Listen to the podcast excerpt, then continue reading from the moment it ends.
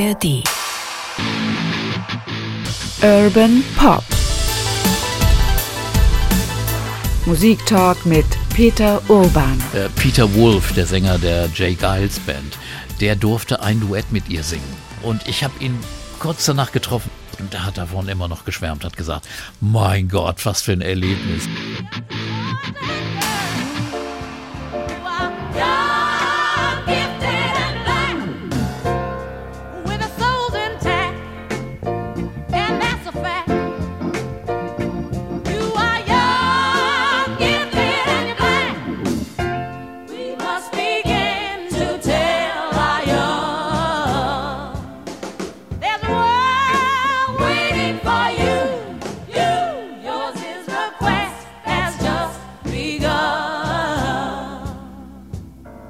Aretha Franklin ist noch einmal Thema heute bei Urban Pop Musik Talk mit Peter Orban. Hi, Peter. Hallo, Uke. Es gibt noch so viel zu erzählen. Wir haben in der ersten Folge, die wir über Aretha Franklin gemacht haben, haben wir ihre Karriere von Anfang an ja nachgezeichnet. Sie war schon ein Star in der Gospelwelt als Kind, als, als junges Mädchen, als Mädchen und dann später über Versuche bei Columbia Records hat sie große Erfolge Ende der 60er Jahre als Soul-Musikerin und sich diesen Titel Queen of Soul ersungen, möchte ich sagen. Weißt du genau, wer ihr den eigentlich verpasst hat? Irgendeine Musikzeit? Ich weiß nicht, ich glaube, irgendein DJ war es, The Queen of Soul, und dann haben sie ihr sogar eine Krone überreicht. Ein, ein DJ in Chicago war das. Aber der Titel war eigentlich selbstverständlich. Insofern ist es ja kein Wunder gewesen. Sie hat übrigens auch für die andere Königin gesungen. Sie hat, glaube ich, zweimal bei, den, bei der Royal äh, Performance gesungen, wo also Queen Elizabeth und die königliche Familie in London also Popmusiker äh, empfangen und singen lassen. Und da war Aretha zweimal, glaube ich, Gast und durfte auch das Königshaus kennenlernen und sagte, die seien ganz wunderbar freundliche und nette Leute gewesen. Von Königin zu Königin. Ja. Und heute setzen wir an in dieser zweiten Folge bei Urban Pop im Jahr 71, 72 ungefähr. Und da gibt es noch so viel zu erzählen. Mhm. Ja, ich freue mich schon auf diese ganze Musik, die wir da noch äh, hören werden.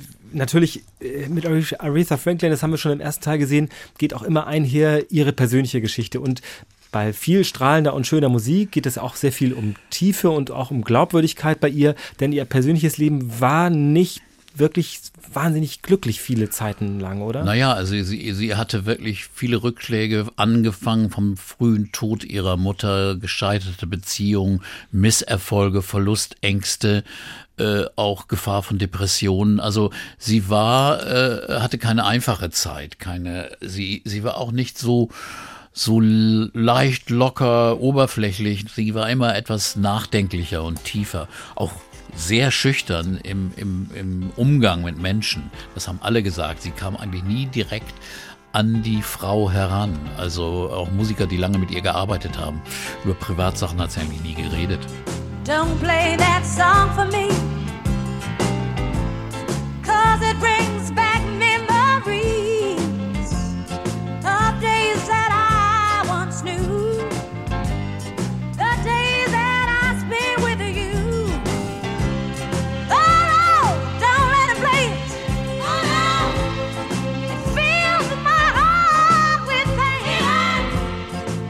Aretha Franklin im Jahr 1971, 72 ist auf der Höhe ihres Soul-Erfolges mit diesen äh, neuen Aufnahmen Atlantic Records. Seit dem Jahr 1967 war sie bei diesem Label und hatte ja diese großen Erfolge mit Respect beispielsweise, mit Think, mit vielen anderen großen, großen Hits, die sie da äh, ja auch präsent machte als eine Vorreiterin für Frauen, für Schwarzenrechte. Sie war wirklich wer.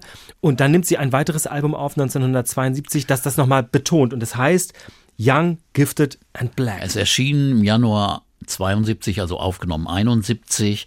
Und äh, der Titel ist ja schon Programm und das ist ja ein, ein berühmter klassischer Song von Nina Simone und äh, äh, sagte also viel auch, auch wenn man aufs Cover schaut. Da ist sie nämlich auf einmal nicht gestylt als die besonders äh, Oft waren ihre Cover so, da war sie mit ganz normalen Roben, also wie man eben im amerikanischen Fernsehen oder Showbusiness auftrat. Also so eine Bühnendiva ja, oder so. Ne? Hier ja. war sie einfach äh, in afrikanischen Gewändern und auch mit einem afrikanischen Hairstyle. Also sie, äh, es war ja damals eine Bewegung Back to the Roots, auch Stevie Wonder. Äh, äh, veröffentlichte Bilder, wo er also mit anderen Frisuren auftrat, mit afrikanischen, an afrikanische Traditionen erinnerten. Und das, finde ich, ist auch auf diesem Album so zu sehen und äh, ganz bewusst eben als Teil einer Bewegung damals, wo Afri Af viele Afroamerikaner ja auch ihren Namen änderten und sich afrikanische Namen äh, gaben und die in die angloamerikanischen äh, äh, wegließen. Äh, da hatte sie eben auch mit der Bewegung zu tun, die, die man so Black Power nennt. Also sie war zum Beispiel jemand, der unbedingt äh, Angela Davis aus dem Gefängnis befreien wollte. Sie, das war eine schwarze Aktivistin, die im Gefängnis saß und sie hat äh, finanziell und auch äh, verbal unterstützt, dass diese Frau äh, äh, gerechter behandelt wird. Sie muss raus aus dem Gefängnis sagte sie, sie steht für unsere Rechte, sie kämpft für unsere afroamerikanischen Rechte und die Rechte afroamerikanischer Frauen. Und also sie war sehr aktiv in diesem Bereich und hat das hier nun auch in diesem Album als Bild, aber auch in einigen der Songs äh, nochmal ganz besonders betont. Und äh, da sind also auch Songs drauf wie äh, äh eben äh, Young Gifted and Black und äh, ein Song, der auch äh, irgendwie an, an Gospel erinnerte, nämlich der Border Song von Elton John. Den hat sie aufgenommen und hat genau erkannt, dass das ein grandioser Song war. Der war ja schon 1970 veröffentlicht von Elton John. Den hat sie genommen, ein Jahr später, und hat daraus eine fantastische Version gemacht. Oder Long and Winding Road von den Beatles, wieder mal eine wunderbare Beatles-Version. Und äh, einen eigenen Song, Rocksteady. Das war ein unheimlich grooviger, souliger Song. Also immerhin, sie macht nicht ein Album mit nur politischen Songs. Es ist immer noch genau ihre Stärke, ihre Songs so zu singen, dass jeder gleich denkt, hier, das ist eine andere Welt. Hier ist eine Welt, die wahre Aretha. Ihre Seele kommt zum Vorschein. Holy Moses, I seen the specter. He has been here too. Distant cousin from down the line.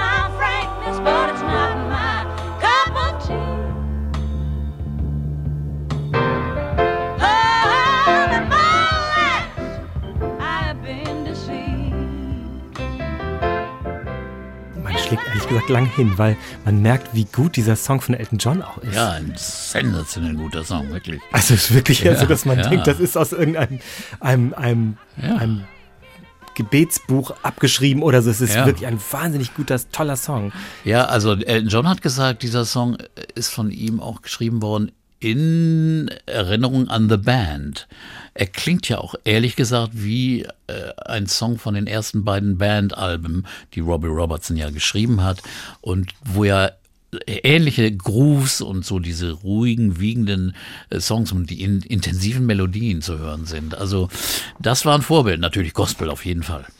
Ganz stark, also wirklich toll und ähm, man hatte offenbar auch gar keinen Zweifel daran, dass Aretha Franklins Weg genauso weitergehen würde. Oder es war ja irgendwie klar, dass sie so weitermachen. Sie war wirklich in der großen Erfolgsspur. Ich möchte einmal mhm. dazu sagen, diese Alben haben sich ja auch sehr, sehr gut verkauft. Ja, es war nicht nur so, dass sie anerkannt war, sie hat sie auch wirklich viele Platten verkauft. Ja, extrem. Also, also sie wurde sehr wohlhabend dadurch als, auch. Als, als, als äh, afroamerikanischer Künstler immer in die, in die, in die Billboard-Charts äh, zu kommen, in die allgemeinen, war nicht selbstverständlich. Und das war jetzt einfach normal, jetzt für sie äh, große Erfolge zu haben absolut in der Spitze zu sein.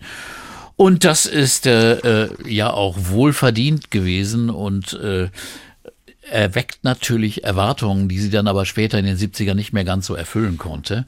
Aber davor passiert ja noch viel, viel anderes. Und zwar äh, kurz nach diesem äh, wirklich tollen Album Young Gifted in Black, äh, da erscheint ein Album mit Gospelmusik. Und Amazing Grace heißt Amazing es. Grace heißt es. Und äh, in einer Kirche in, in äh, Los Angeles aufgenommen, in einer Baptistenkirche. Und ihr Vater ist darauf zu hören und James Cleveland, der Organist, der äh, auch sie Pianist, der sie sehr geformt hat und äh, andere äh, Gäste, Clara Ward ist auch drauf, glaube ich, ja, genau. Mhm.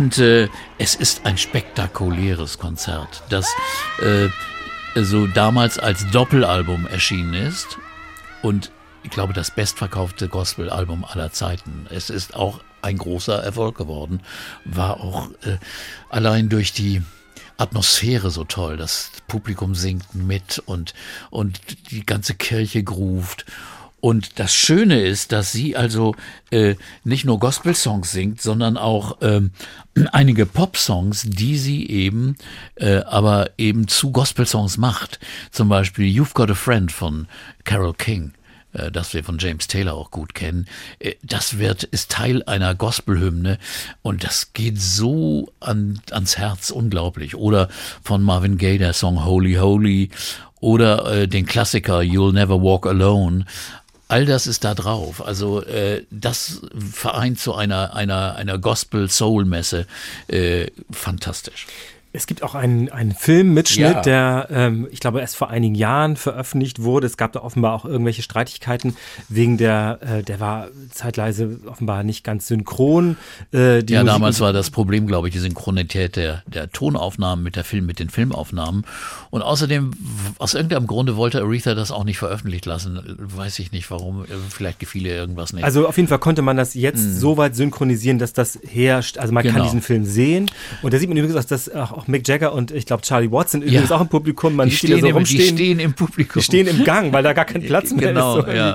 Genau, und der Film von Sidney Pollack, die Aufnahmen, äh, ein bisschen grobkörnig, ein bisschen wild, die Kamera, äh, aber die Stimmung kommt schon rüber. Aber es reicht auch, das zu hören. Es ist ja, einfach absolut, fantastisch. Absolut. Also es ist offenbar auch dann, ähm, also diese Platte ist ja ein unglaublicher Erfolg gewesen. Äh, hast du die erstmal, hast du die damals wahrgenommen als Aufnahme und ist sie organisch die erschienen, wenn du die wahrgenommen hast, oder ist es irgendwie rausgefallen aus diesem Aretha Franklin-Bild? Weil es passt ja eigentlich zu ihr total.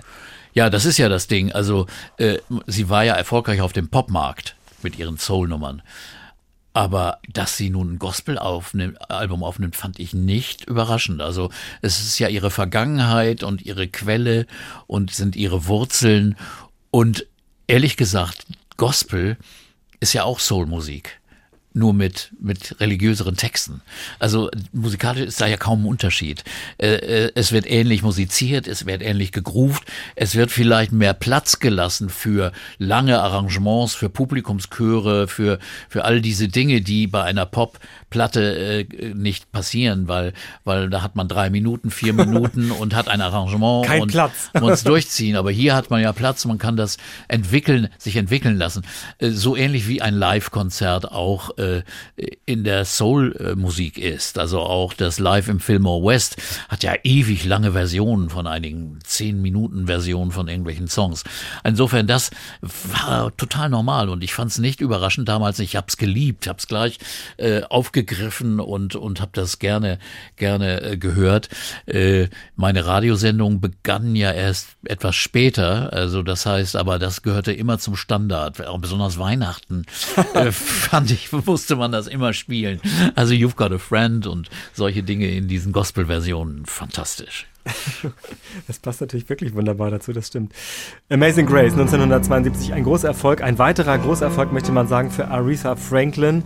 Ähm, wir haben ja, ich möchte darauf nochmal hinweisen, schon im ersten Teil über ihre große, auch Gospel-Vergangenheit gesprochen und natürlich auch über ihre Hinwendung zu dann der weltlichen Musik. Und da geht es ja dann auch gleich ähm, 1973 weiter. Sie kriegt dann, ähm, es gibt eine Zusammenarbeit mit äh, Quincy Jones, der ähm, ja schon lange ein sehr erfolgreicher Produzent und Arrangeur gewesen ist, Orchesterleiter, auch selbst Musiker natürlich.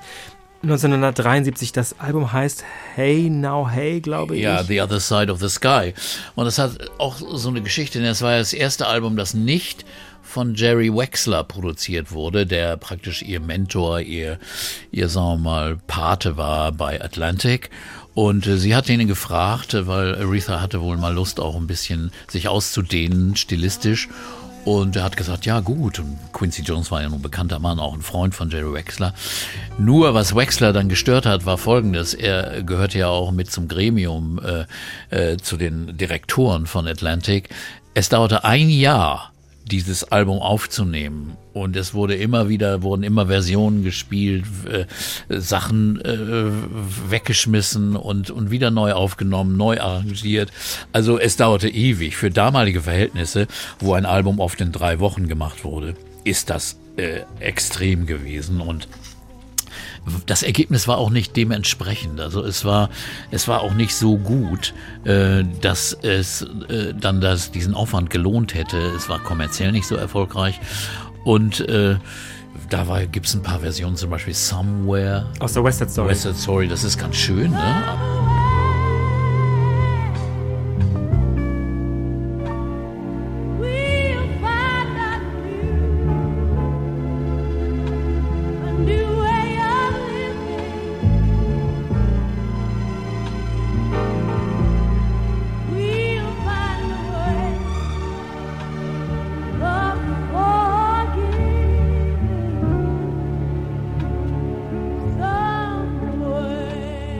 Aber äh, andere Stücke habe ich mir hier aufgeschrieben. Angel ist der einzige Song, den ich mir notiert habe.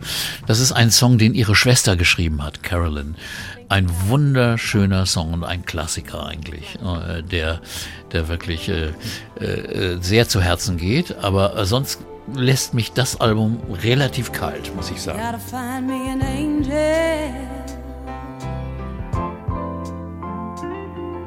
fly away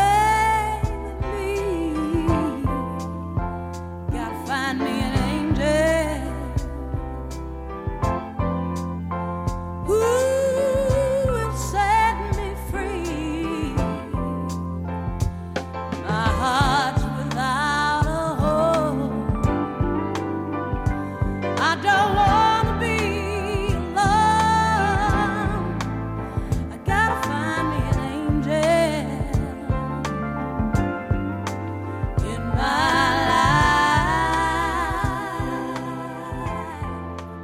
der Folge hat man das Gefühl, sie hat vielleicht auch nicht die letzte Konzentration noch mitgebracht. Irgendwie kommt so ein bisschen ihre, mhm. ihre, ihrer große Erfolg sackt so ein bisschen ab. Das ist jetzt, glaube ich, auch gar nichts Dramatisches, weil sowas haben wir immer. Auch gerade ja. öfter reden wir am Pop jetzt hier öfter mal über eben sehr, sehr lange Karrieren und da gibt es immer mal ein paar Jahre, die, wo Na, Leute nicht die Stärke zusammen, nicht die Konzentration haben. Vielleicht passt dann irgendeine Art von Kombination nicht ja. so richtig dazu. Das ist dann in diesen Jahren auch so der Fall, finde ich. Jerry. Wexler hat dann wieder übernommen, aber es ist dann auch eben ein, ein, äh, eine Auswahl, ein Auswahlproblem. Was für Songs findest du? Bei dem nächsten Album, das wir besprechen, Let Me In Your Life aus dem Jahr 74, da ist dann eine herausragende Nummer, aber der Rest ist nicht ganz so spektakulär. Das ist ein Lied, das Stevie Wonder für Aretha geschrieben hat. Until You Come Back to Me. Oh, das ist einfach umwerfend. Das ist einfach fantastisch.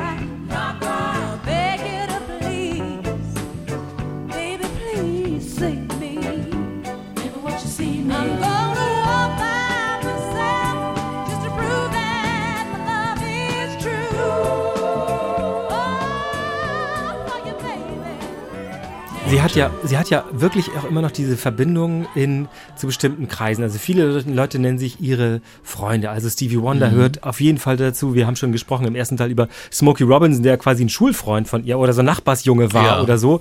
Äh, gleichzeitig, das habe ich in diesem Buch hier, ich habe ja immer äh, nachgelesen, Mark Bigo, Aretha Franklin, Queen of Soul bei Edel erschienen übrigens. Ähm, sie pflegt sehr die, die Freundschaften und diese Verbindung, aber sie pflegt auch große Abneigungen zu bestimmten Menschen. Also zum Beispiel hat sie nie nie wirklich mit James Brown sich verstanden. Es stimmt schon, sie hatte, glaube ich, nicht so einen Draht zu Tina Turner. Genau, bei Tina Turner, das hätte ich noch auf die, sie hat die, das war ja. komischer, weil wo man auch denkt, eigentlich könnten die sich ja auch gegenseitig ja ähm, ja. Respekt zollen und da wäre dann das ist alles gut. Aber ganz komisch. Da wurde sie in einem Interview gefragt, ob denn ihr, äh, es geht ja um die 80er Jahre und da wurde dann ihre Aufnahmen und ihr äh, sogenanntes was immer Comeback äh, verglichen mit dem von Tina Turner. Und dann sagt sie, äh, das sieht sie überhaupt nicht, das hätte damit überhaupt nichts zu tun.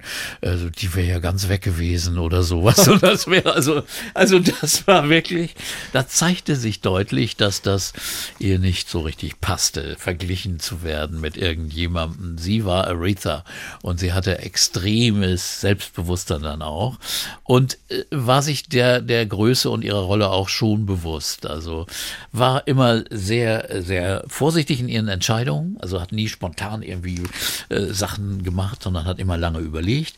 Und äh, da hat sie dann aber auch manchmal auch die falschen Entscheidungen getroffen. Das, das muss man schon auch sagen, denn in den Jahren danach war es dann alles nicht mehr so ganz rosig. Äh, wie gesagt, das war das Album äh, äh, äh Let Me in Your Life. 74. Und äh, der, der Hit war, wie gesagt, der Stevie Wonder Song. Dann 75 ist dann äh, ein Song dabei, der heißt Mr. DJ. Da denkt man ja schon, was ist denn das für eine Richtung, die sie da einnimmt? Und äh, da ist ein anderes Album davor, aus dem habe ich überhaupt nichts zindiert. Da fand ich kein einziges Stück so nachhaltig, dass man das groß äh, nochmal erwähnen müsste. Äh, aber dann 75 gibt's ein Album, das You heißt. Und das äh, ist produziert worden, immer noch von Jerry Wexler, aber Mr. DJ ist eben ein tanziger Song, ne? Also Herr DJ, spielen Sie doch und so. Äh, ja, auch Aretha musste gewisse Einflüsse der Zeit wahrnehmen genau. und hat sich danach gerichtet, ja. Und dann kam ja auch dann, okay, das ist jetzt ja 1975, aber die Jahre danach sind natürlich äh, in der Tat, alle wissen das, von der mhm. Popmusik auch geprägt, von Disco-Musik. Ja. Und Aretha Franklin hat dann auch auf diesen Markt vielleicht mit Einfluss, vielleicht nicht, das weiß ich nicht, weißt du sicher, ähm, ein bisschen mehr geguckt und vielleicht ja auch naja, versucht mit der Zeit zu gehen. Man wollte natürlich auch nicht gerne abgehängt werden. Ja, davor hatte sie noch einen kleinen Höhepunkt. Sie machte eine Filmmusik für den Film Sparkle äh, und produziert und geschrieben von Curtis Mayfield. Und das ist eigentlich ein ganz schönes Album mit, mit einem äh, Song Something He Can Feel, ist eigentlich der einzige, den ich mir da notiert habe. Äh, äh, das ist groovende Soulmusik im Stil von Curtis Mayfield, eben gesungen von Aretha.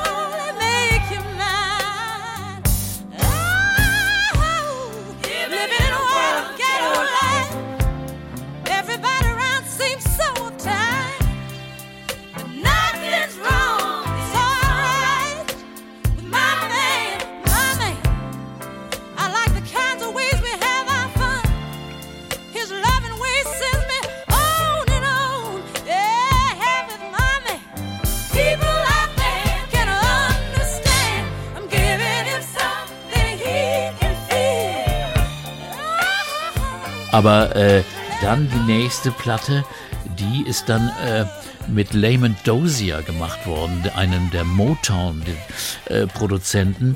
Und da denkt man natürlich, äh, ja, will sie jetzt eben versuchen, andere Leute, andere ins, Leute ins Boot zu kriegen. Sie will von ihren alten, äh, sehr, sehr doch äh, erfolglos gewordenen Platten oder Richtungen, Stilrichtungen weggehen.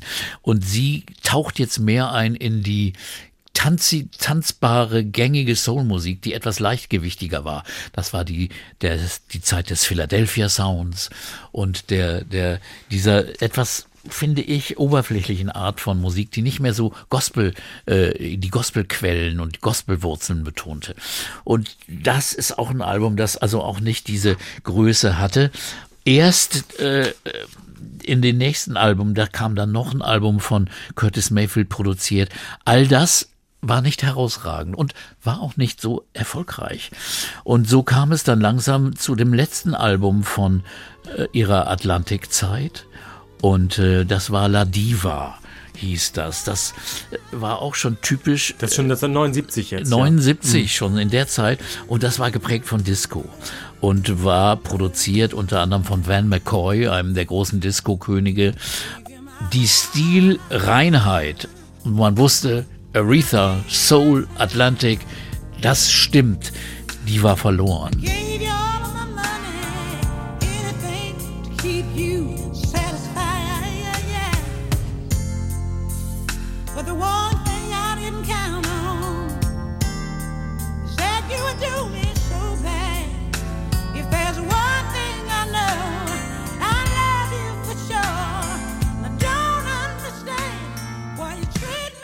Es, es waberte so ein bisschen in den verschiedenen Genres äh, zwischen, sagen wir mal, Las Vegas und äh, ein wenig Disco Soul herum. Und ehrlich gesagt äh, war es auch musikalisch und auch kommerziell nicht so erfolgreich. Also La Diva hat noch so ein paar äh, Höhepunkte, die eigentlich ganz, ganz schön sind, aber äh, herausragend ist das alles nicht. Es kam dann tatsächlich zur Trennung von Atlantic äh, was ja auch ein Einschnitt ist. Äh, Hätte man ja auch nicht gedacht, nach, nach diesen einer Riesenerfolgen. Langen, ja, Karriere. Ja. Aber äh, es, es gab eben dann auch äh, irgendwie mal eine Zeit, da muss man noch was anderes machen. Das hat sie dann auch so eingesehen. Mittlerweile war sie ja schon wieder persönlich, äh, um, um von ihrem Privatleben zu sprechen, verheiratet mit einem Schauspieler, äh, hielt auch nur ein paar Jahre und äh, da hatte sie eigentlich nie so richtig großes Glück in ihren langen Bezie in ihren längeren Beziehungen. Äh, aber äh, sie wurde nun umworben natürlich von verschiedenen Firmen. Äh, da, da, kommt es zu einer, einer Episode in ihrem Leben. Ähm, also sie spielt dann in einem Film mit und das, das werden ganz ja. viele Leute wiedererkennen oder sich daran erinnern und das auch wissen sowieso schon mal. Und zwar spielt sie 1980 eine Imbissbesitzerin. ja, denkt man, was ist ja, das für eine Geschichte? Ja. Eine kurze Szene in äh, Blues Brothers spielt sie. Die, Gitar äh, die Frau von Matt Guitar Murphy. Wir alle wissen, was die Geschichte ja. ist. Wir bringen die Band zusammen und die verschiedenen Bandmitglieder werden eingesammelt von den beiden äh, Comedians, Schauspielern, ähm, John Belushi und Dan Aykroyd, also den, den Blues Brothers eben. Und da singt sie Think.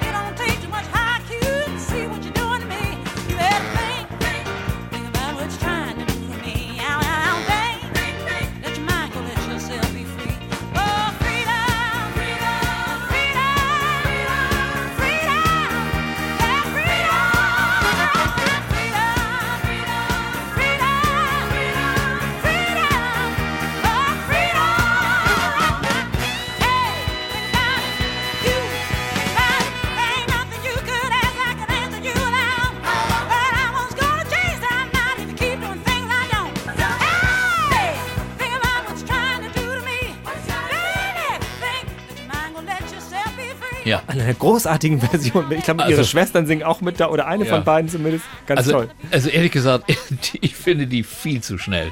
Die Version. Schnell, ja, sie ist schneller. Ne? Extrem ne? schnell.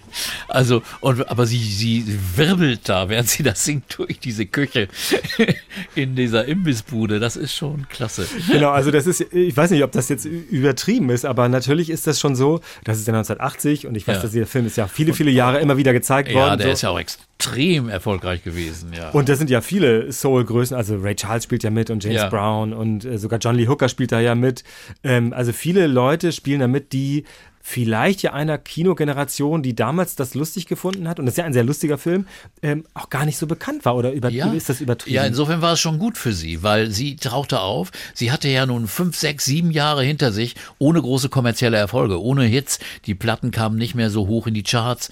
Sie gingen ehrlich, ehrlich gesagt unter. Es gab keine Single-Hits und dann nochmal in Erinnerung zu bringen für ein ganz neues, riesiges Publikum, Millionenpublikum, ey, das ist doch Aretha, die singt ihren alten Hit Think und, äh, und ist auch noch sehr lustig in diesem Film. Also wirkt auch frisch und jung. Sie war damals ja, ich muss mal gerade überlegen, wie alt war sie da? 38? 1980, äh, ja, genau, ja. Insofern, insofern und, und sehr energisch, in der Tat. Also es war gut für sie, auf jeden Fall. Super was für sie. In dem Buch steht hier drin, dass sie auch immer noch mal später Ambitionen hatte, angemeldet hatte, sie könne auch noch mal hier oder da noch mal eine Rolle spielen. Dazu ist es irgendwie nicht mehr so richtig gekommen. Ich glaube, so. in, der, in der Fortsetzung dieses Films ist, hat sie auch noch mitgespielt, aber das ist zu vernachlässigen, glaube ich. Ja, so. sie hat in einem Interview erzählt, sie hätte auch mal zwei Tage bei Lee Strasberg in New York Unterricht genommen, aber das wäre es dann gewesen.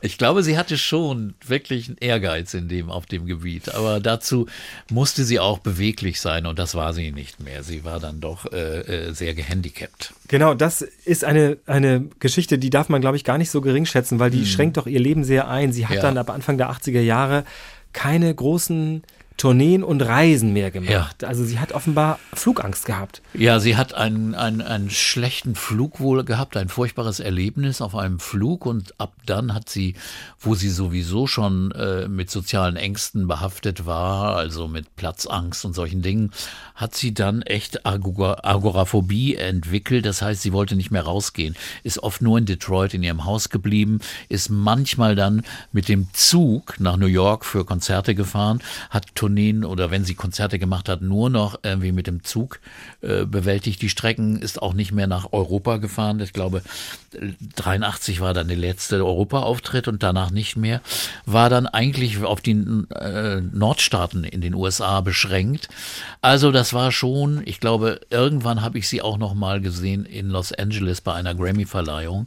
Also das hat sie dann schon geschafft, aber, aber generell große Reisen hat sie nicht gemacht und das hat sie schon sehr sehr beschnitten in ihrem, in ihrem, in ihrer Arbeit auch. Aber äh, viele Leute kamen dann einfach noch nach, nach Detroit, um mit ihr da zu arbeiten. Aber wir sollten noch vorher erwähnen, dass sie einen neuen Vertrag geschlossen hat mit Arista, äh, einem neuen Label, das gegründet worden war, eben auch äh, von, von Leuten, die auch früher mit Columbia zu tun hatten. Mit, äh, ne? Und das war äh, insofern Clive Davis und so weiter, das waren Leute, die, David Geff, die, die einfach mit äh, sie bewogen haben, äh, ja, wir machen jetzt was Neues, eine neue Welt. Und die erste Platte, die dann bei Arista erschien, war, hieß Aretha. Es gibt drei Alben, die Aretha heißen, ja, etwas verwirrend. Und äh, das war eine Platte, die war okay. Für mich der Highlight war ihre Version von What a Fool Believes, der Doobie Brothers Hit.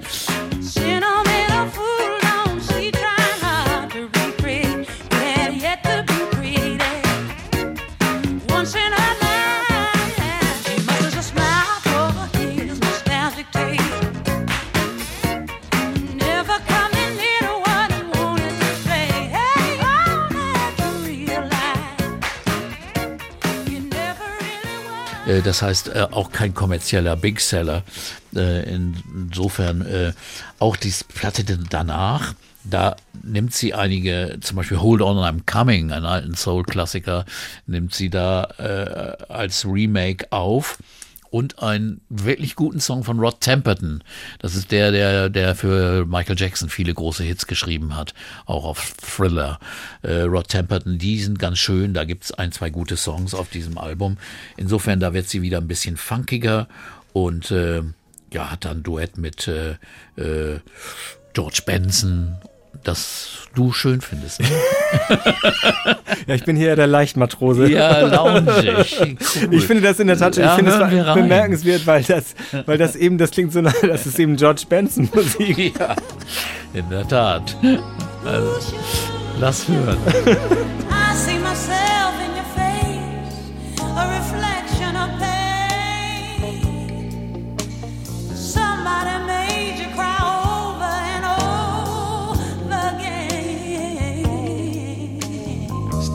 and I made it through all of this for a reason. Oh, yes, we did. Could it be that we create an affair for our season?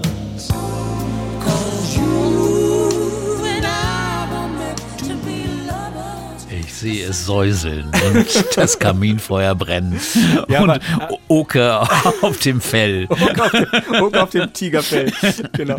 Ich meine, es hätte auch eine Diana Ross Nummer sein können oder so. Es, klingt in der Tat, oder voll. Chaka Khan, das es klingt ein bisschen ist, so, Es ne? ist dieser, dieser loungige Stil, der Ende der 70er Jahre dann entstand mit schönen Keyboards und weichen Flächen. So Landschaften so. Und äh, herrlich, ist wunderschön. Es ist äh, Musik, die immer noch gerne gehört wird. Aber es funktioniert in der Tat ganz gut, finde ich, weil sie, du sagtest Ja. Das schon, auch diesen funkigen Sound, der so ein bisschen 80er Ja. Jahre mäßig, das klirrt ja auch so ein bisschen, das hat sie schon auch aufgenommen und in der Tat bei anderen Sachen denkt man, oh, das klingt wirklich wie für Michael Jackson arrangiert oder Ja. so ähnlich. Also auf dem Album darauf finde ich noch mehr.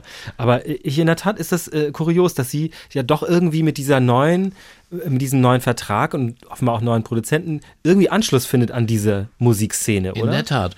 Auch indem sie einen, einen neuen Produzenten dazu nimmt, Luther Vandross, der natürlich für so einen Stil steht. Also das ist ja genau das, was der Mann äh, äh, so produziert. Und äh, hier diese, die Platte, die wir gerade gehört hatten, die war noch von Arif Mardin, produziert einem Hausproduzenten auch früher bei Atlantic.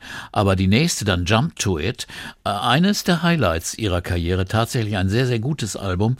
Das ist von Luther Vandross produziert und der auch die Songs mit Marcus Miller, diesem genialen Bassisten, der auch für Miles Davis dann später gearbeitet hat und immer noch einer der größten äh, schwarzen Afro afroamerikanischen Produzenten, Bassisten und Komponisten ist. Also da sind sehr, sehr tolle Songs drauf und äh, Jump to It ist also schon ein Klassiker, das darf man sagen.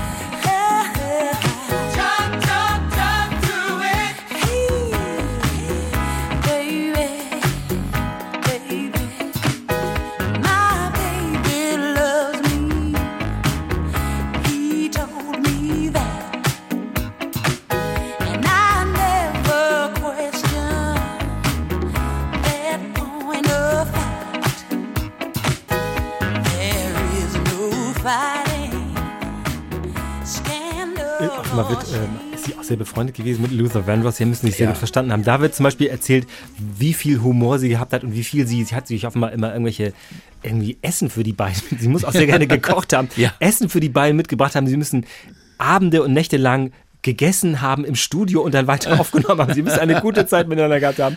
Das war für sie auch Ja. wichtig, dass sie sich offenbar sehr wohlfühlt mit den Leuten im Studio. Das ist wohl sehr, sehr wichtig. Das war, ja, stimmt, das habe ich auch gelesen, dass, dass sie sehr, sehr gerne auch Essen mitgebracht hat und ko hat kochen lassen im Studio und diese Atmosphäre sehr, sehr wichtig war.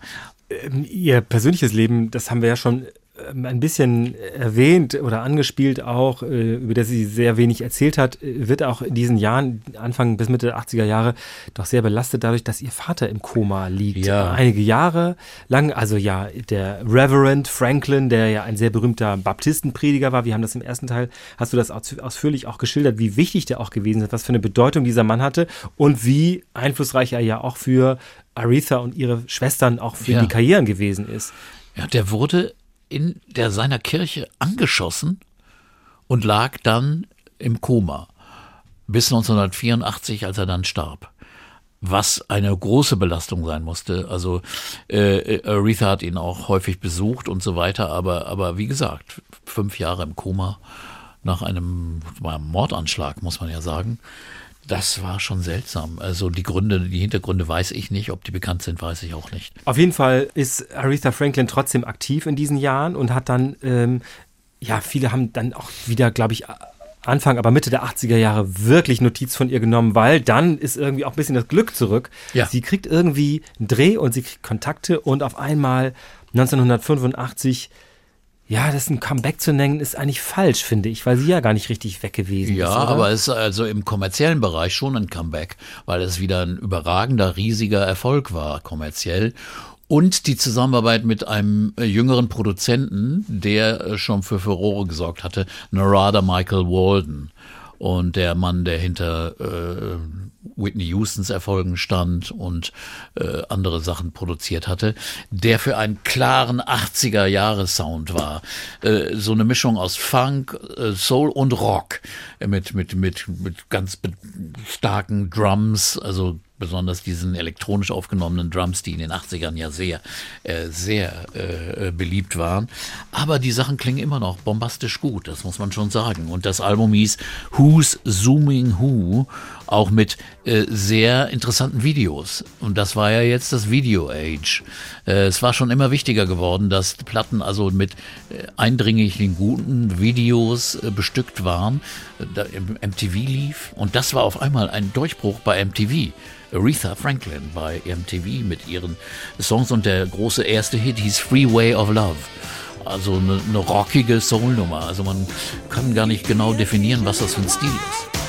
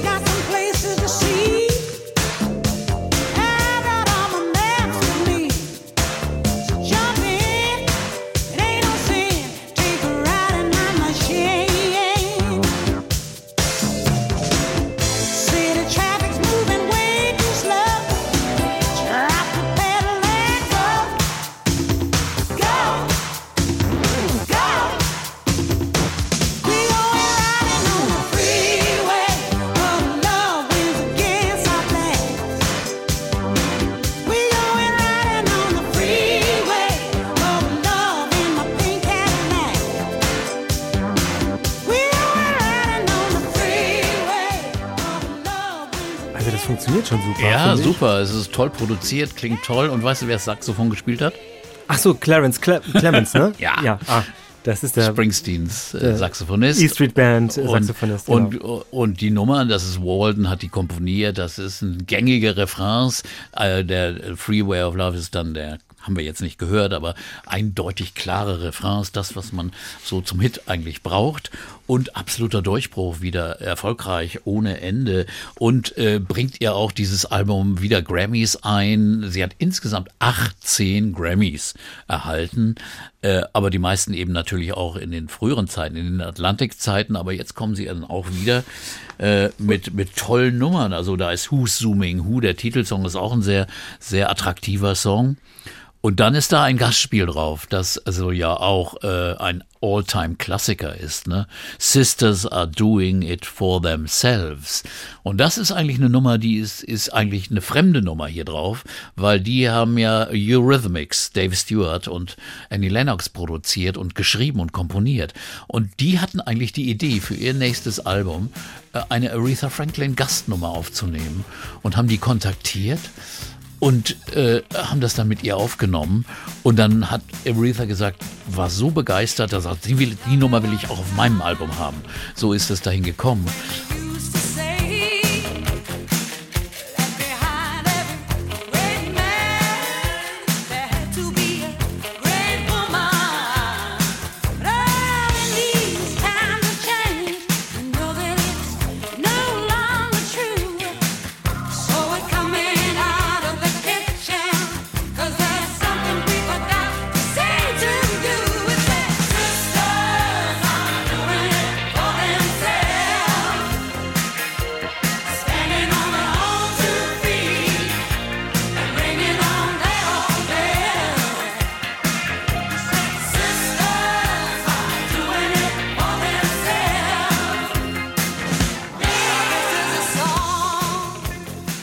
Äh, Annie Lennox hat erzählt, die war erst ein bisschen zögerlich, wie immer, Aretha, über den Text. Weil, hm, was singe ich da? Sisters are doing it for themselves. Was bedeutet das? Hat das irgendwelche erotischen, autoerotischen Untertöne? Hat Annie erzählt. Das hat, die hatte wirklich solche Bedenken. Und da musste sie dann aufgeklärt werden, dass das damit also gar nichts zu tun hat, sondern dass es hier um, um, um, um Empowerment, geht, so, ne, ja. Sisterhood, wir machen es alleine und so weiter. Und das konnte Aretha dann voll unterschreiben, denn das äh, hat sie sehr verstanden. Aber diese Gedanken hatte sie. Immer, in, Aretha ist oft sehr misstrauisch gewesen, glaube ich. Also bevor sie dann irgendwie zugestimmt hat zu irgendwas, da musste es schon genau erklärt werden. Auf jeden Fall ist es ein wirklich, wirklich großer Erfolg gewesen. Dieses Album ist voller toller Songs. Ja. Ich wollte einmal sagen, nachdem ich jetzt gerade nochmal Freeway of Love gehört habe, ich finde bei vielen Songs, auch später bei den Duetten auf dem Album danach oder sowieso auf den Songs danach, ist es so, natürlich hast du diese 80er Jahre Arrangements und auch diese Art, wie diese, diese Lieder geschrieben werden, aber du hast ihre Stimme, die irgendwie ja mehr Geschichte mitbringen. Ja. Das ist nicht nur eine schöne Stimme, wie die von Whitney Houston oder so, Ja. ähm, die sie ja übrigens auch schon als Kind kannte und so, die da immer rumgelaufen Genau. ist. Das ist das war ja die Tochter ihrer Chorsängerin. so, genau. ähm, sondern sie bringt irgendwie mehr Tiefe oder mehr äh, so ein bisschen Rauheit auch mit rein oder sowas in der Das Art. stimmt. Und, und ehrlich gesagt, diese Rauheit ist oft in den geigenbetonten 70er Jahre Arrangements ein bisschen untergegangen. Hier kriegt sie wieder ein bisschen mehr Freiheit, zu scheinen, zu glänzen, also zu strahlen. Und das finde ich ist das, das Positive an dieser Entwicklung, an diesen, an diesen Alben, die also äh, Walden da produziert hat in der Zeit. Und das nächste Album ist dann auch so ein Album, das äh, heißt ganz einfach Aretha, wieder mal. Ja, also nicht verwechseln mit dem 80er Jahre. Nee, das also, ist die 86er 86er Version. Aretha Jahrgang. Aber, und da sind eben auch Hits drauf wie Jimmy Lee, das war also ein sehr kommerzieller Hit und äh, besonders das Duett mit Michael, äh, mit George Michael.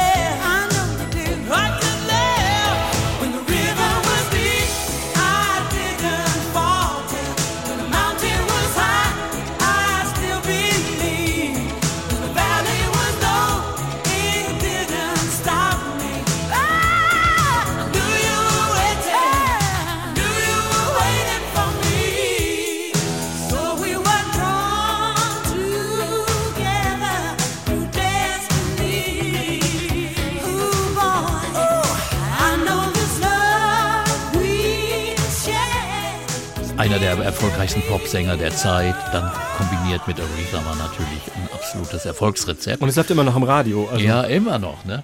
Und übrigens ganz, ganz lustige Geschichte. Ich habe in der Zeit oder kurz danach Bobby Womack äh, interviewt, einen schwarzen Komponisten, Sänger, der ganz viele Songs auch für Aretha früher mal komponiert hat. Und der dann sagte, ey, was ist denn jetzt los? Die Weißen übernehmen wieder unser schwarzes Business. Wir verlieren wieder unsere Rolle. Und er sagt, guck dir das an. Aretha singt mit George Michael. Was ist das denn? Das ist doch Verrat.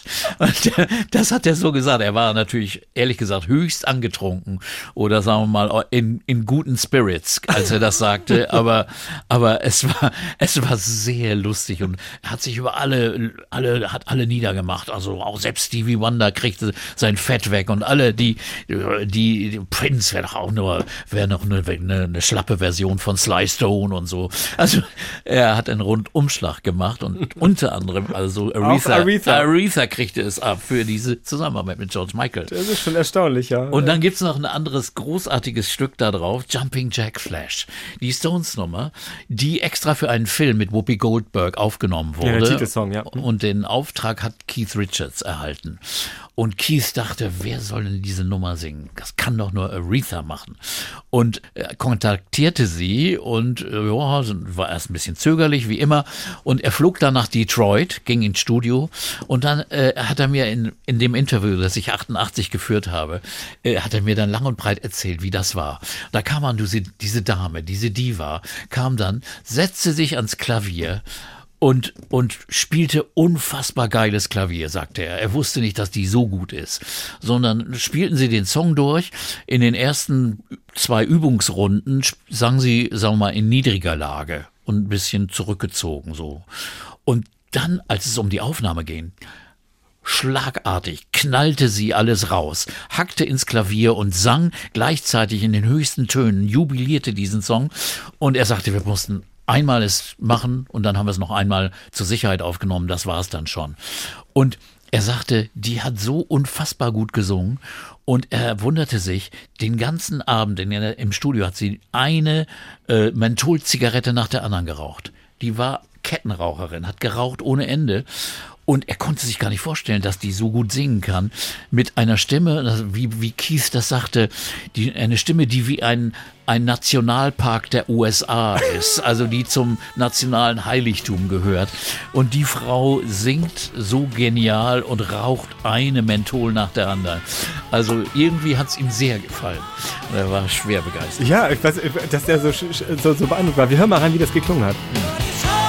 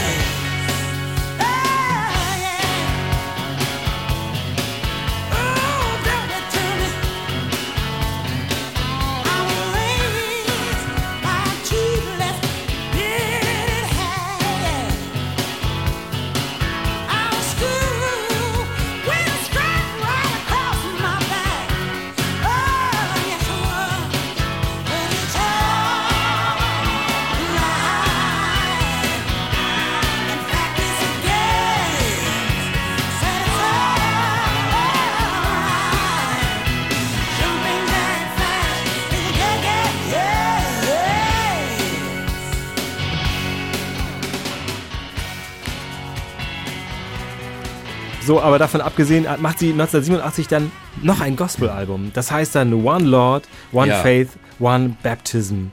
Ja, das ist nochmal anknüpfen an ihrer. Das ist ihr offenbar auch wirklich ein Anliegen, da so dran zu bleiben. Ja. Ne? Das, das ist. Das ist einfach ihre Welt, ihre Heimat. Äh, äh, Es ist nicht so erfolgreich geworden wie das erste, aber es ist trotzdem äh, hat es wunderschöne Songs drauf und Stimmungen und auch Gäste. Mavis Staples, Jesse Jackson, der Prediger, ist zu hören und ja, es ist, es ist eindrucksvoll, eindeutig.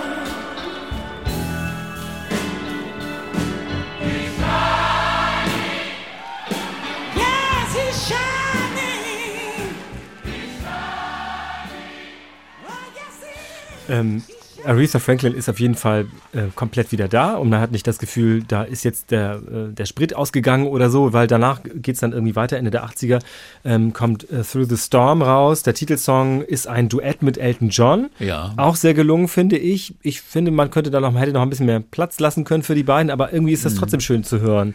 Ja, also äh, er war auch ein, ist auch ein Freund von ihr, also jemand, der äh, mit dem sie sehr gut klarkam, äh, Elton John, also ein anderer Engländer, mit dem sie äh, gut zu tun hatte und der hier mitsingt. Ich habe bei, bei einer, bei einer Live-Sendung, äh, Quatsch, ja doch eine Live-Show im Fernsehen, war es offenbar eine, eine Ehrung für sie. Einige Jahre später muss das gewesen sein, wo sie gesungen hat und dann gab es einen Background-Chor mit Elton John, Rod Stewart Ja. und äh, Smokey Robinson, die Ja. also sich nicht so schade waren zu sagen, wir machen jetzt hier einen Background für Ja, sie. da gibt's ein Fernsehspecial, das wirklich grandios ist.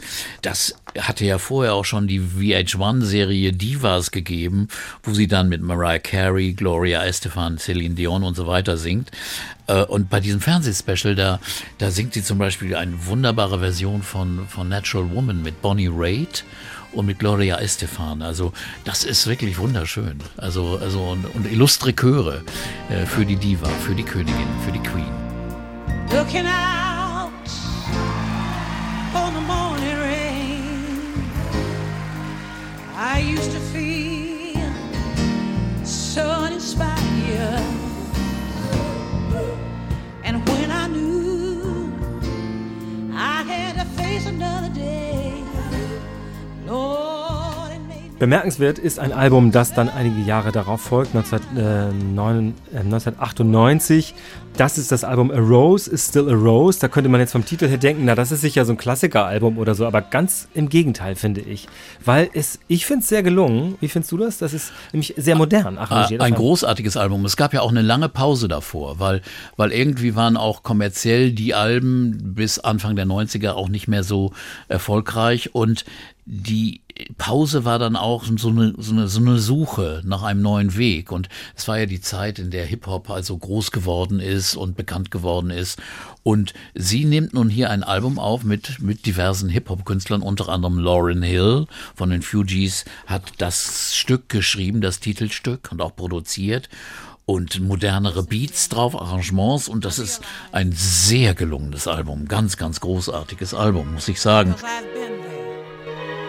But regardless to who, what, why, when, and where, we're all precious in His sight.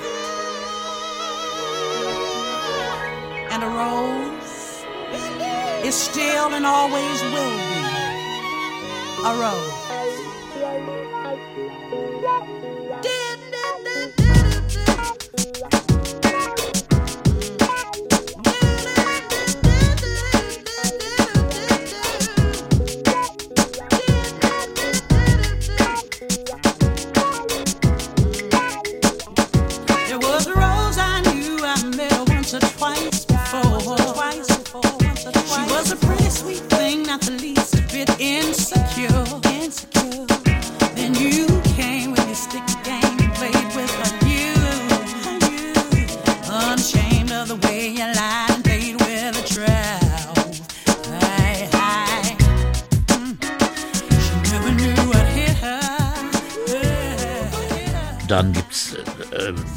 Songs, die man immer wieder gerne, gerne hören kann. Also es ist ein sehr frisches Album. Man hat nicht das Gefühl, sie rennt hier irgendeinem Trend hinterher. Es Nee. ist ganz komisch, wie die das geschafft haben, weil bei dieser Disco-Welle oder so hatte man das Gefühl, naja, jetzt will sie das auch mal so machen, oder? Ja, genau. Aber hier ist es so, dass man denkt, nein, es ist ihre Stimme trotzdem und die lassen ihr Platz, aber es hat trotzdem diesen, na, es hat eben einen Groove, ne? Es ist Ja. wie, eine, wie ein Arrangement dahinter, was eben ein Beat hat, äh, was dazu passt. Also ganz, ganz gelungen, finde ich. Ja. Ganz, ganz fein. Also das Cover sieht nun wieder so aus wie immer. Ihr Gesicht, ihr, ihr, sehr, sehr schön, elegant fotografiert und so weiter. Aber die Musik dahinter, die hat wirklich Leben und auch neue, neue Wurzeln äh, gefunden und neue, neue Street Credibility eigentlich. Also das konnten auch die Hip-Hop-Künstler äh, unterstützen und waren auch alle gerne dabei. Also Jermaine Dupri und Puff Daddy und andere. In diesem Buch, das ich ja schon mehrfach hier gar nicht empfohlen habe, äh, heißt, heißt es, dass das quasi so ein, so ein ganz, so eine ganz absonderliche Sache war gewesen sei, dass sie diese Hip-Hop-Welle so, na, nee, ich muss das anders sagen. Also in dem Buch ist, wird es erwähnt wie ein, ein großer Schritt ähm, in diese Hip-Hop-Welt. Ich finde, es ist eine gute Mischung aus dem, was Aretha Franklin selbst ist, mit Ja. eben diesen Beats. Also ich fand nicht, dass das wie ein Fremdkörper wirkt Ü oder so. Überhaupt nicht. Also wer das geschrieben hat, hat, glaube ich, kein, keine Ahnung von, von, von, von afroamerikanischer Musik. Denn auch Hip-Hop entsteht ja aus, aus Soul-Mustern.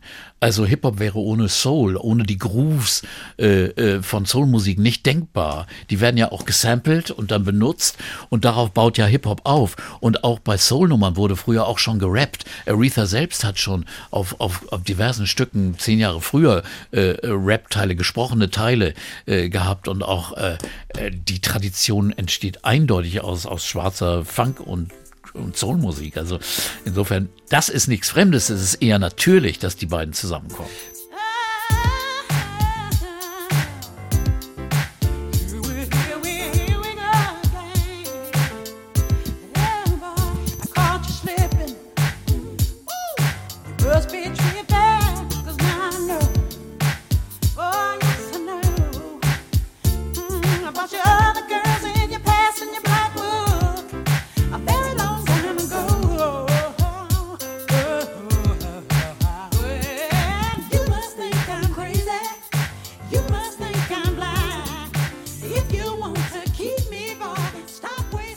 Ähm, in der Tat, finde ich, setzt dann ein bisschen was ein, was, na, vielleicht so ein bisschen mh, bei älteren Künstlerinnen und Künstlern manchmal passiert, nämlich, dass sie in der Tat ihre großen Erfolge und auch ihre große Wertschätzung irgendwie, ja, in der Öffentlichkeit genießen. Du hast schon erwähnt, diese VH, Ja. VH1 Divas, Genau. diese Auftritte, Gala-Auftritte, Fernsehspecials. Specials, genau.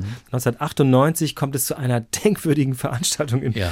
äh, bei einer Grammy-Verleihung. Das finde ich ist so irre. Ja. Also, Sie äh, war ja oft auch Gast bei der Grammy-Verleihung, wurde dann auch immer geehrt und äh, auch wenn sie selbst dann keine Preise in den Jahren gewann, aber hier, äh, das war nun ganz besonders. Sie, Erzähl. Sie, ja, sie ist, sie ist, äh, auf mal sollte Luciano Pavarotti auftreten mit Nessun Dorma, also der großen Arie aus Turandot von Puccini. Äh, ja, ein großes, natürlich eine sehr bekannte Arie und auch eine sehr bekannte von Pavarotti. Und dieses ähm, große Werk hatte ja auch schon ähm, Aretha Franklin aufgeführt und äh, Pavarotti kränkelte ja ab und zu mal auch und hatte offenbar wenige Minuten vor diesem Auftritt, also vor einem li weltweiten Live-Publikum, abgesagt. Ja. Und der Produzent der Show fragte, dachte, Aretha kann das auch singen und hat sie gefragt, ob sie es machen. Und sie hat es gemacht. Ja, es war so, dass, dass einige Tage davor gibt's immer vor den Grammy-Verleihungen die Music Cares-Verleihung, eine Wohltätigkeitsveranstaltung. Und, und die war für Pavarotti, die war Pa- Pavarotti gewidmet. Und äh, da hat Aretha schon Nessun Dorma gesungen. Und äh, man wusste also, sie kann das. Und als der Pavarotti dann ausfiel bei der Grammy-Verleihung, dann kam der Regisseur dann auf die Idee. Und sie sagte anscheinend ganz locker so, ja gut, das ist doch schön. Und ohne Probe wurde das dann, stellt sie sich dahin und singt das grandios. Und man kann das also auch noch bei YouTube sehen oder es ist auch auf Platte veröffentlicht später in einem Best-of-Album. Es ist fantastisch. Das ist wirklich ganz toll, weil ähm, am Ende der Show, also das ist, die Leute sind vollkommen aus dem Häuschen. Dann wird dann ja, manchmal schwenken ja dann die Kameras auch ins Publikum und die sind völlig überwältigt davon, wie sie das macht. Pure principessa nella tua fredda stanza. Guardi le stelle che tremano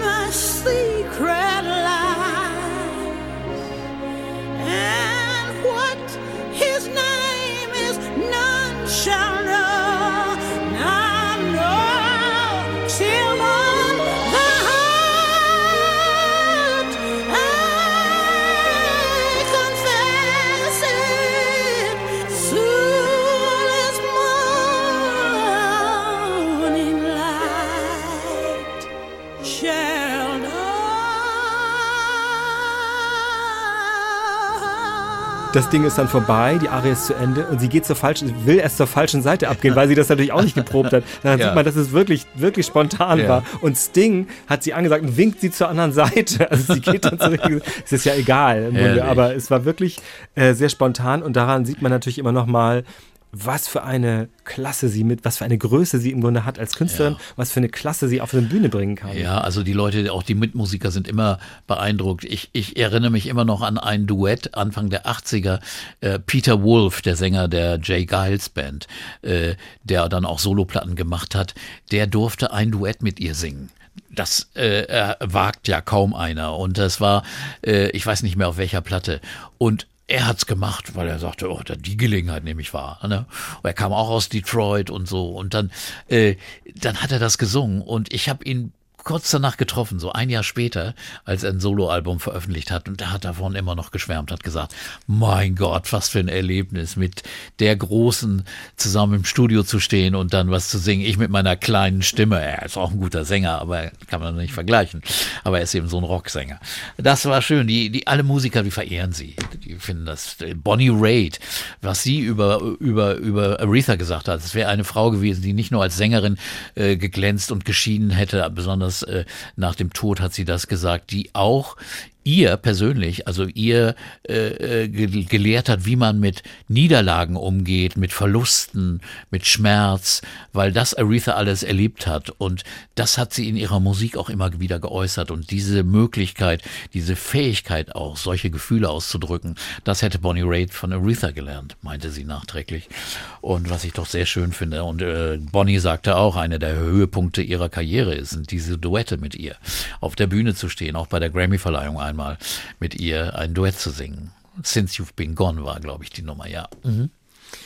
Aretha Franklin singt ja auch mehrfach bei Präsidentenamtseinführungen, bei Bill Clinton schon und auch bei äh, Barack Obama hat sie gesungen. 2009 äh, auch etwas Besonderes, natürlich immer und auch da als Repräsentantin natürlich als Stimme der schwarzen Community, würde ich sagen, oder? Ja, das war unglaublich. Diese Auftritte sind unfassbar wichtig.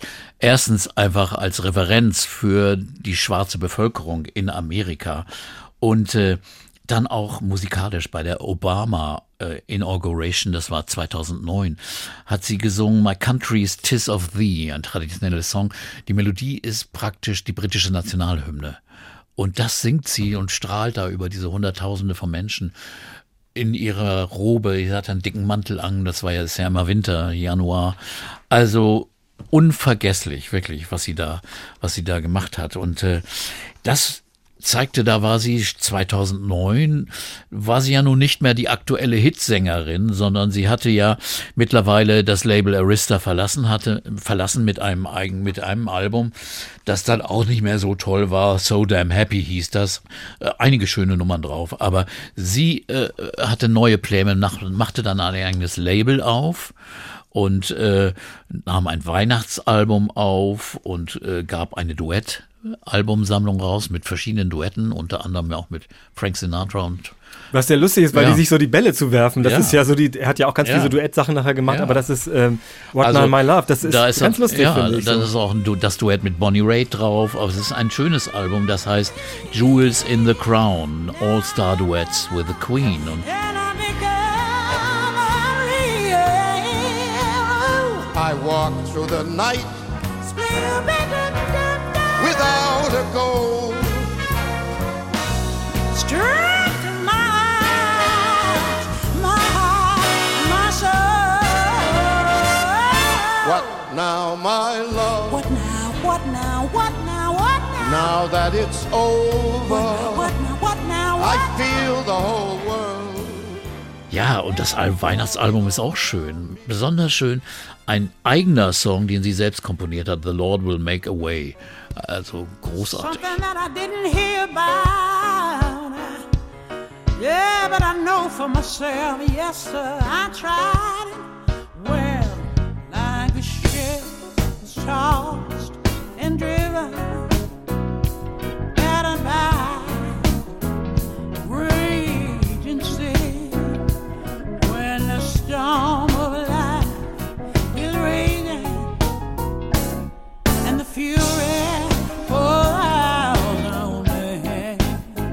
Ruft sofort. Wunderbar, ist schön. Ja, man kann sich vorstellen, auch in einem reifen Alter, sie war ja dann auch schon äh, weit über 60, an die 70, als sie das aufnahm und äh, hat dann auch, wie gesagt, ein eigenes Label gegründet und äh, wird aber auch äh, krank. Also sie hatte ja immer mit Krankheiten zu kämpfen und das wird dann Bauchspeichel. Drüsenkrebs diagnostiziert, äh, eine besondere Form davon, äh, ist aber noch weiter aktiv, nimmt 2011 dann für ihr eigenes Label ein Album auf, das äh, übrigens nicht richtig greifbar ist, weil es nur über Webseiten äh, verkauft wurde und bei Walmarts. Also hatte keinen richtigen Plattenvertrieb. Ja, schade drum, Man kann man, die ne? Nummern Ja. bei YouTube äh, hören und da sind richtig tolle Nummern drauf. Also es war ein richtig gutes Album. A Woman Falling Out of Love. Also der Titel sagt ja auch viel. Also über äh, ein Leben, das also nicht nur von Glück geprägt war. Und äh, das ist ein, ein tolles, äh, da ist übrigens auch äh, diese Live-Aufnahme der Obama äh, Amtseinführung drauf. Äh, und dann äh, gibt es noch ein Album 2014, da hat sie dann wieder mit äh, Clive Davis zusammengearbeitet, der jetzt bei RCA, RCA war. Und da singt sie, es heißt Aretha Franklin sings the Great Diva Classics. Da singt sie also die Songs von großen Sängerinnen und Diven nach. Und äh, das sind dann Songs von Adele, Rolling in the Deep, Midnight Train to Georgia von Gladys Knight oder von Chaka Khan, I'm Every Woman. Und das sind klasse Versionen. Mein Gott. Also ich habe ich hab mich auch gefragt, braucht's das? Aber dann hört man Rolling Ja. in the Deep und denkt, eigentlich ist das ein Aretha Ja, Franklin-Song. genau. Also Adele war sicherlich beeinflusst von Aretha und äh, das, da war sie 72, als sie das aufgenommen hat. Hören wir es an.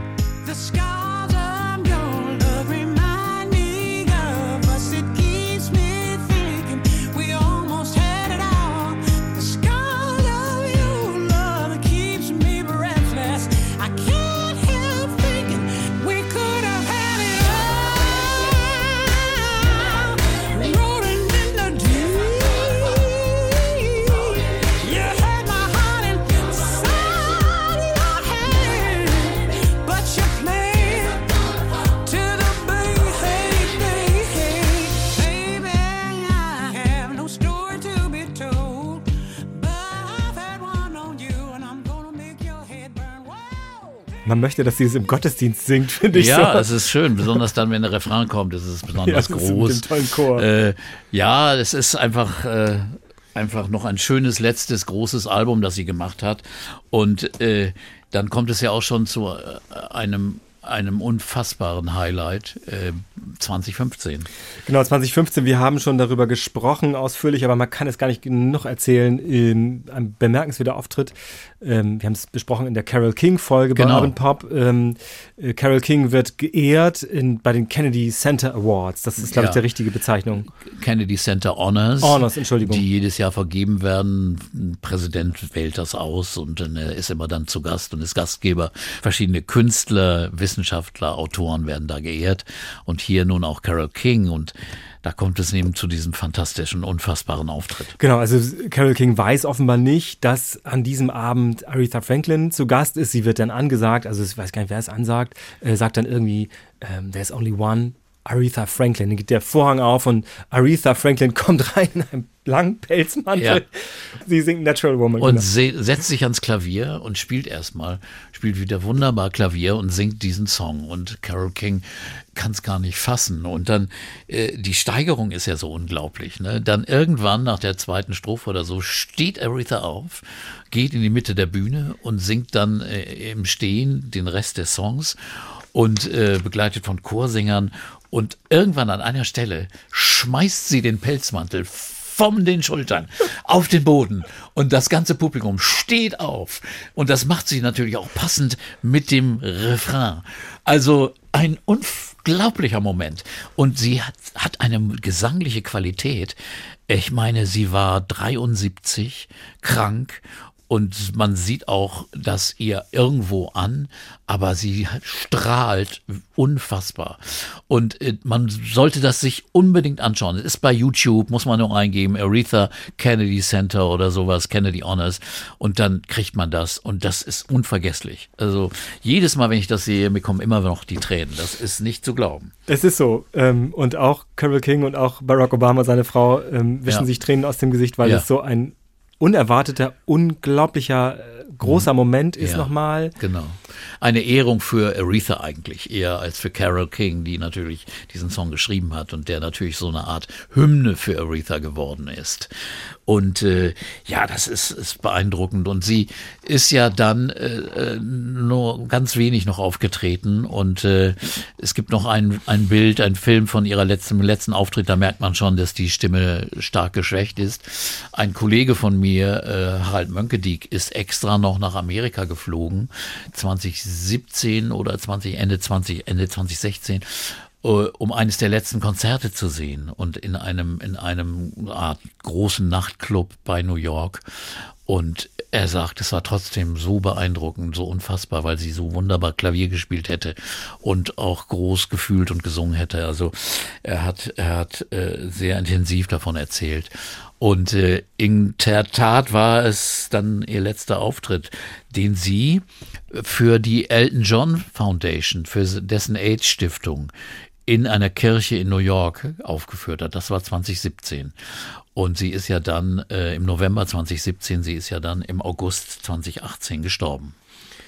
Ja, und die Trauer war groß und sie war weltweit und ähm, in dem Moment natürlich, als die Nachricht ihres Todes kam, aber es gab dann auch einen sehr großen, ja, stundenlangen Trauergottesdienst mit unglaublich vielen Musikdarbietungen, vieler Ehrerbietungen im Grunde Ja. genommen, Verneigungen vor dieser großen Künstlerin und auch Freundin, weil viele Ja. von ihren Wegbegleiterinnen und Begleitern, also Smokey Robbins zum Beispiel, Ja. haben da äh, quasi wie Briefe an sie nochmal vorgelesen oder Genau. Reden an sie gehalten. Also sehr Und bewegend, finde ich. Stevie Wonder war da, ist aufgetreten auch und Stevie hat auch erzählt, er ist kurz am letzten Tag noch äh, nach Detroit geflogen und ist zum, zum Sterbebett äh, äh, gegangen. Aretha konnte, sagt er in einem Interview, äh, nicht mehr reden, aber sie hätte genau gehört, was äh, Stevie äh, ihr erzählt habe. Also er hat das so empfunden und äh, ein, ein blinder Mann, Musiker, hat, glaube ich, da noch ein stärkeres Empfinden dafür äh, als wir. Also insofern, äh, ja, diese Verbindung war da und äh,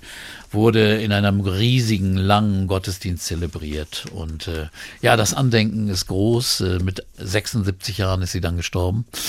Äh, nach einer unfassbar langen und großen Karriere mit endlich, unendlichen Höhepunkten. Das war das Leben und das war vor allem das Werk von Aretha Franklin, das wir heute besprochen haben bei Urban Pop Musik Talk mit Peter Orban. Man möchte jetzt gleich nochmal Musik von ihr hören, das machen wir natürlich auch. Ähm, wenn du nochmal so zurückguckst, es ist schon auch ein erstaunliches Leben gewesen, oder? Ja, also was, was, was die Frau, das so, äh, äh, das alles geht eigentlich gar nicht auf einen Bierdeckel, salopp gesagt. Das, äh, diese Kindheit, dieses frühe Mutterschaft, das äh, ist für uns schwer zu verstehen, dass sie trotzdem so ihren Weg gegangen ist. Und das war, es zeigt von gewisser Härte, aber auch von, von äh, einer, einer Größe. Sie wusste, was ihre Kunst ist. Und äh, dass sie dann nach diesen furchtbaren sechs Jahren bei Columbia, wo sie keinen Erfolg hatte und auch mit, mit einer Musik beschäftigt war, die eigentlich nicht die ihre war, dann diesen Erfolg gefunden hat. Es, es ist so, so toll, so wunderbar. Und äh, ich stelle mir nur vor, es wäre nicht dazu gekommen. Äh, dann hätten wir auf unendlich große Musik, auf eine fantastisch grand- grandiose Sängerin, vielleicht die beste aller Zeiten verzichten müssen. Also das kann man sich gar nicht vorstellen. Insofern bin ich dafür ehrlich gesagt sehr dankbar. Ich bin nur traurig, dass ich sie nie live gesehen habe, weil sie ist nicht nach Europa gekommen. Man hätte wirklich direkt es planen müssen, in die USA zu fahren, um das zu sehen. Äh, äh, Das würde ein unvergessliches Erlebnis sein, aber es gibt ja Videoaufnahmen und ich kann wirklich auch diese, diese sehr schüchterne Aretha Franklin in der WDR-Aufnahme empfehlen. Da ist sie wirklich erst, äh, ja, 26 und, und ist immer ganz höflich, bedankt sich und auch bei ihrem Interviewer und so, der manchmal Fragen stellt, die so ein bisschen plump sind, aber, aber egal. Sie singt göttlich und das ist sie, eine göttliche Diva. Herzlichen Dank für diese Folge, Peter. Danke, Uke. Das war die zweite Folge Aretha Franklin, Queen of Soul. Hingewiesen sei natürlich nochmal auf die erste Folge. Da haben wir über die ersten Jahre von Aretha Franklins großer, langer Karriere gesprochen. Auch zu finden in der ARD Audiothek. Und wir sagen Tschüss für heute. Tschüss. Out. Hallo, wir sind's nochmal. Wir freuen uns auf Göttingen und den Göttinger Literaturherbst. Auf unseren Abend mit Urban Pop, dem Musiktalk mit Peter Urban. Zum Thema Rio Reiser, einem der besten Texter deutschsprachiger Lieder, einer der spannendsten Figuren der deutschen Popmusikgeschichte. Darüber reden wir in Göttingen auf der Bühne in der Schettachhalle im Sartorius-Quartier. Urban Pop live über Rio Reiser, Anarchist und Poppoet. Am 30. Oktober beim Göttinger Literaturherbst ab 19 Uhr. Wir freuen uns, wenn ihr vorbeikommt.